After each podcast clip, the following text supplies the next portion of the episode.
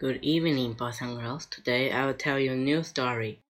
The story name is Tyler His Story. Okay, let's begin the story. Chapter 1 It's a bomb, yelled Tyler. It's going to blow the place up. Get everyone out. He raced towards the line of seething flame and spark. Stamp on it, he shouted. It's a fuse. In front of him was an open trapdoor. He was falling into the dark place. His body twisted, his arm jerked. As Tyler hit the ground, he felt a moving pain. Chapter 2 Biff and Chip were playing pool in the game room. Biff took a wild shot. The cue ball flew into the air. There was a tinner sound of a beef cube rip on a long tear in the cloth.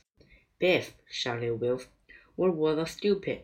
Don't call me stupid, said Biff hotly. At that moment, the link in Biff's pocket buzzed. Wilf's link went off too. On emergency, Biff gasped. The link was a Hitachi communication device. Biff snapped her open.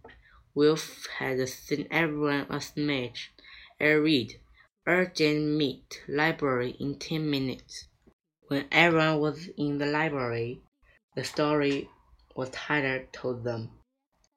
My mother was beautiful. She was in French. My father was an officer in the British Navy. He was still at sea in 1901. It broke my mother's heart. Cause after that, she fell ill and took her to bed. The night she died, she was having a job to breast. I ran to get a doctor.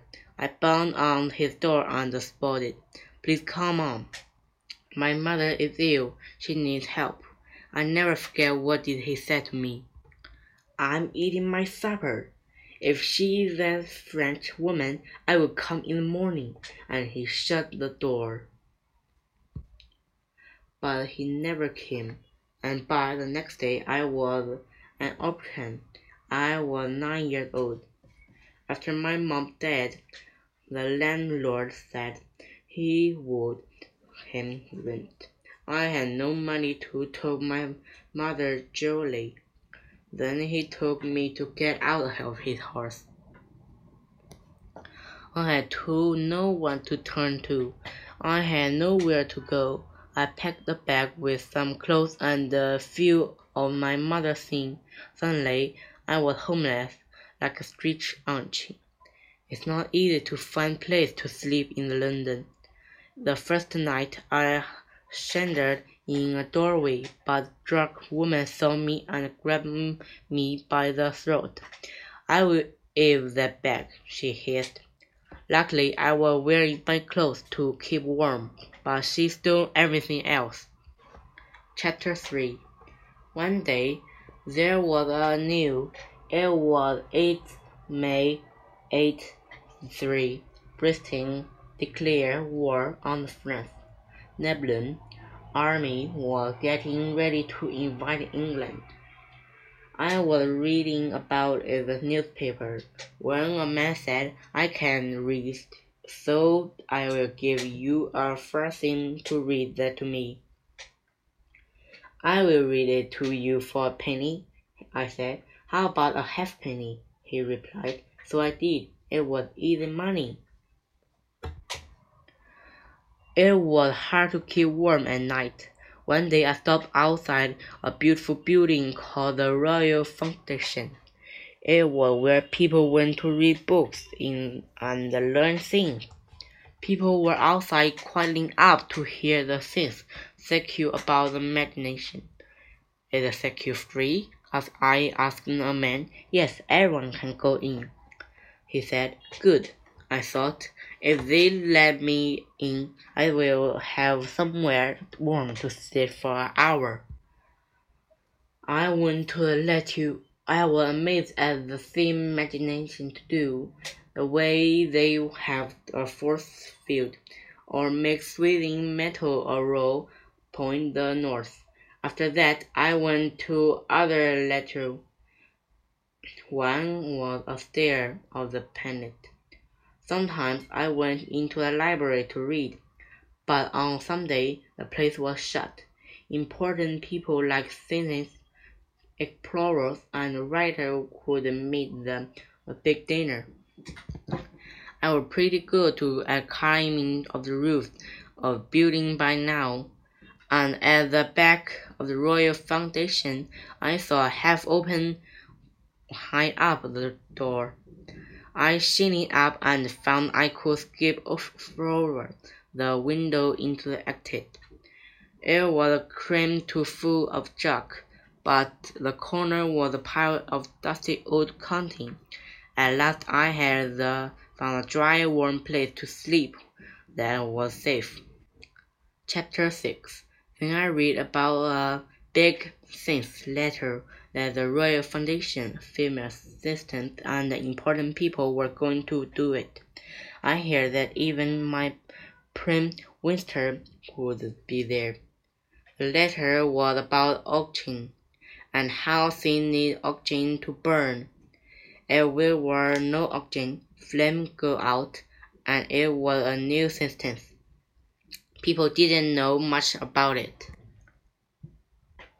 I saw at it once a trail of dark power running along the floor. Gunpowder.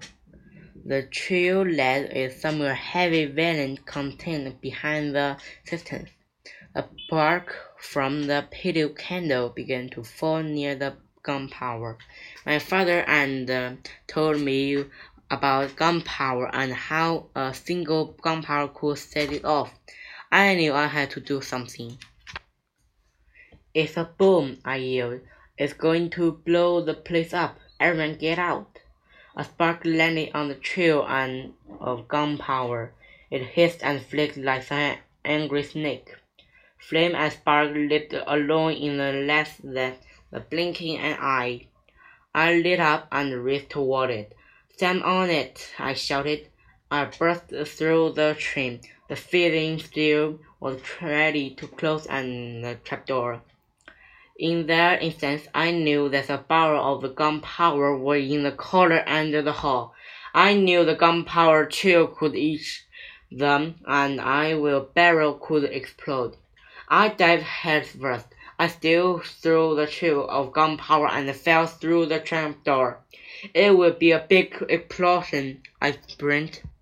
Chapter 7 Two men ran into the cellar. They grabbed my arm and ankle to carry me out. It's orgy. The pain was so bad I passed off. I woke up in the hospital ran by noon. They put my leg into the two women's bed and wrapped it round with a bandage. I was angry cause my shoulder leg uh, had been cut off.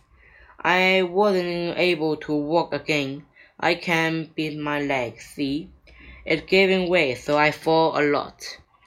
No one had moved while Tyler had been telling his story. No one spoke. At last Wilma broke his listen. What an amazing story, she said. Now you know why you lot are so lucky, replied Tyler. Life wasn't easy in the past of some kids. It probably it isn't easy for a lot of them, even today. Then Nina said, Those French spies who tried to blow up the letter, do you think they were violent? Tyler looked softly. Well, Michael Faraday thought that they might have been. I never heard of violence before I met him. I suppose we will never know. I know one thing, said Kipper. There was being too much messy for the time valued. After supper, I'm going to settle down the good book. Yeah, Kipper, said Wilf. I believe you. The end. Goodbye. See you next time.